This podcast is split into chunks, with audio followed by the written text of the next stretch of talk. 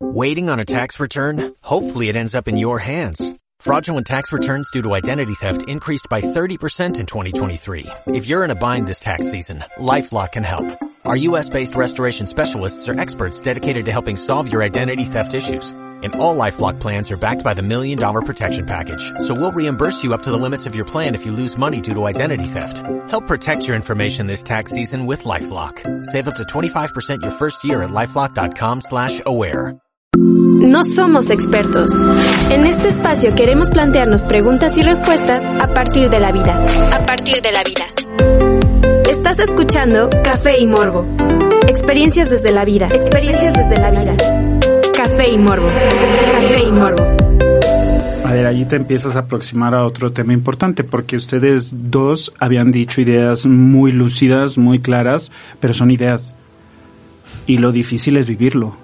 O sea, dijeron con mucha claridad, pues hay que cortar de tajo. Pero la verdad es que no es sencillo, honestamente. O sea, este cortar de tajo, pues puede ser que en algún momento digas una idea, lo voy a hacer. Pero luego después te la encuentras en la cafetería, te la encuentras en una eurocarística, te la encuentras en algún lugar y entonces todo Sí, se sí, mueve dentro de ti y cómo se confronta, porque seguramente pues también viene el inconsciente y entonces pues a lo mejor tú dices, no, pues yo soy maduro, yo voy a controlar no estar sobre de ella y no sé qué tanto, pero estás ahí. Sí, no, ese tema es, es complicado. Yo, la verdad, sí les puedo dar varios tips que a mí en lo personal me han servido mucho. Las redes sociales, la verdad es que sí. Yo no he aplicado bloquear. Yo lo que hago es que lo veo como una oportunidad para mí para desconectarme y pues también reflexionar, ¿no? ¿De ella o de las redes? ¿A qué De las redes sociales. Ok. Entonces yo lo que hago es desactivarlas. No la, no la bloqueo, no la elimino para que tampoco se dé cuenta y a lo mejor mal piense las cosas. Eh, es importante lo que piense. No, pero muchas veces la gente, la gente da como su punto, no puede decir, ay, es que ya la bloqueó porque está Está ardidísimo". ardido, ajá, exacto. Entonces yo lo que hago es simplemente las desactivo un ratito. Es más, de todo me desconecto, no solamente de verla a ella, sino de todo. Porque a veces yo creo que un, un, un tiempo para ti, para reflexionar, te sirve. Ves muchas cosas cuando no tienes redes sociales. Digo, es un tema que no vamos a profundizar porque no es. claro, ese sí es otro tema. Y pues también tú, tú saber, ¿no? ¿Qué lugares? A mí me ha tocado que todas mis exnovias son de la misma universidad, entonces con una llevé clase mientras cortamos, entonces sí fue complicado. Pero pues si tú sabes dónde va a estar o tú sabes cuáles son sus ambientes, pues tratar de no hacerte el menso y pues evitarlos, ¿no? Muchas veces dices, ah, va a estar por tal lado, va a estar en el jardín, ¿no? Entonces pues evita pasar por el jardín si sabes que a lo mejor te la topas. Como, como, como dice usted, padre, pues te puede ser el fuerte, ¿no? Pero pues al final todos sabemos que somos débiles, digo, hay unos más que otros, pero pues qué, qué ganas, ¿no? Al final. ¿Ustedes han tenido situaciones en donde tenían el propósito de ya de tajo tal y sucedió una cosa que les cambió, una metidota de pata con esta persona o con otra? Sí. O sea, yo creo que también es, por ejemplo, mi experiencia, soy el más grande, con la excepción del padre, de, de la mesa. Cuando ya tienes una relación en la que piensas también como en casarte, es mucho más complejo el dejarla ir, ¿no? Porque a veces sí las relaciones de, de prepa o ma- universitarias todavía son como, "Va, falta mucho, pero cuando ya pienso sí tal vez en casarte y decir, y ves que esa persona con la que estás es una gran persona, cuesta muchísimo más cortarla, sea la persona que corta o a la que cortaron, porque sobre todo cuando es una, una relación que ha habido crecimiento, ¿no? O sea, de ambas personas crecen, le están yendo bien y, al parecer todo debería de ir como bien, pero en la esencia o, o alguna de las partes empiezas a sentir como que no, entonces decides cortar, ¿no? Pero para las dos personas es súper difícil, ¿no? Está la que cortaron que tal vez quiere regresar y está el que cortó y, y también quiere regresar, entonces suele pasar mucho que si caes, o sea, continua, o sea, con, pues sí, a veces con continuidad, ¿no? Y tú dices, es que no puede ser posible, volví a caer, ¿cómo? O sea, la net, y por ejemplo, en mi, en mi caso, el dolor de decir, le estoy haciendo daño a ella, ¿no? O sea, porque siempre es, me vale gorro lo que me pase a mí, a final de cuentas, me estoy haciendo daño a mí, pero me duele más el hacerle daño a esa persona porque pues, la quiero, a fin, o sea, pues, la quiero mucho, ¿no? Este, entonces, sí, sí es costoso, ¿no? Y, y dejar ese ciclo, eh, cuando ya era un ciclo como como muy afianzado, o sea, es, es bien difícil, ¿no? Entonces creo que, creo que, digo, no sé ustedes que hayan, si se hayan caído, si no hayan caído, pero sí a veces hasta te sientes bastante triste de decir cómo es posible que, o sea, que sigo cayendo. Yo sé que, que es una gran persona, pero, o sea, sé que no. Y dices, pero la volví a, la volví a regar, ¿no? La, me volví a caer. Sí, o sea, claro. justamente, ay, perdóname. No, no, tú vas. Justamente hablando de eso de, de cortar y regresar, es siento que a mí fue lo que me, o sea, lo que me afectó en mi primera relación, porque, a ver, yo en mi primera relación en un año corté cuatro veces, regresé tres con esa persona, o sea, fue un cortar y regresar, cortar y regresar, porque justamente era como, ya, ahora sí ya, definitivo. Ya no voy a regresar con él, ya corté, ya no quiero. Entonces pasaba un mes y me buscaba. Entonces lo veía y era como, no manches, es que me encanta, obvio sí voy a regresar con él. O sea, ¿por qué no voy a regresar? Me equivoqué, exageré. A ver, también estaba mucho más chica y pues no piensas tanto las cosas y solo te dejas llevar. O sea, fue mi relación de prepa, pero fue muy importante también. Pero sí, ¿sabes? Y piensas en mil cosas, te viene a la cabeza todo lo bueno y dejas de lado todo lo malo. Y creo que ese es el peor error que puedes hacer porque cortaste con algo por alguna razón y lo debes mantener. Oigan, tengo una, un apartado que es importante. ¿Cómo un amigo te puede ayudar? ¿Cómo un amigo o amiga no te ayuda cuando estás en ese proceso? Bueno, yo tengo un ejemplo. O sea, un día le escribí a un amigo así, no manches, está aquí, ¿qué hago? Me marcó a los dos minutos y me dijo, güey, paso por ti. O sea, ¿para qué estás ahí? Sé que te va a hacer daño. O sea, paso por ti. Creo que ese es el tipo de amistad que, que te dice. Y hay otro tipo de amistades que te dicen, pues güey, haz lo que quieras, o sea, sí, sal, diviértete. Y son los primeros que te invitan a la peda y ponte hasta atrás y, y pues haz lo que quieras, ¿no? Y creo que ese es- terminas más vacío y hay veces en ese vacío de, de, pues cómo es posible que tal vez fui y, me, o sea, me puse muy mal y en el vacío, en el error que tuviste, dices, creo que mi relación estaba mejor y te hace volver a caer tal vez en eso. O a veces a, mí me pasaba, ¿no? Que decía, es que sí estaba mejor ahí porque era, estaba más estable, eh, era una buena relación, entonces eso es como, como decía Ana, dejas de ver, o sea, las cosas malas de una relación para pasar a solamente ver las cosas buenas y sí es que es como color de rosa y luego regresas y otra vez, pues, o sea, las cosas malas no se quitan, ¿no? O sea, las cosas malas siguen estando ahí y, y ese es el gran problema, ¿no? Sí, no, a veces creo que hay que ser muy objetivos, ¿no? Digo, ni muy, ni muy, muy, ni tan, tan.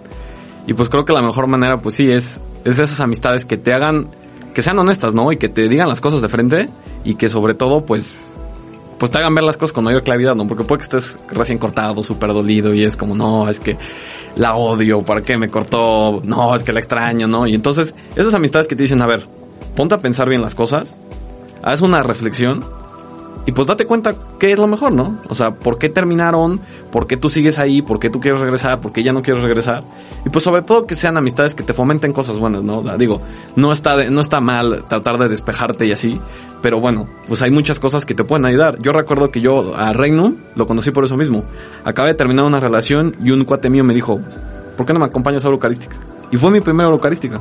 Y a partir de ahí fue que pues, conocí muchas cosas que me hicieron mucho, mucho bien, ¿no? También. Entonces yo creo que hay muchas maneras de despejarte que no tiene que ser necesariamente salir de fiesta o pues sí ponerte hasta las chanclas. ¿Y alguna vez no vendrá bien? Como salir de fiesta y así, y alcohol y tal. En esa circunstancia, ¿qué opinan? En experiencias, ¿eh? Aquí no se trata de hacer como... O sea, creo que también depende de las amistades, o sea, porque sí, sí creo que, eh, o sea, hay ciertas amistades o ciertos círculos que el alcohol potencializa cosas malas. Y hay otros círculos donde tal vez, o sea, va a haber alcohol, pero la gente es, son buenos amigos y sabes que con esas personas con las que vas a estar no pasa nada.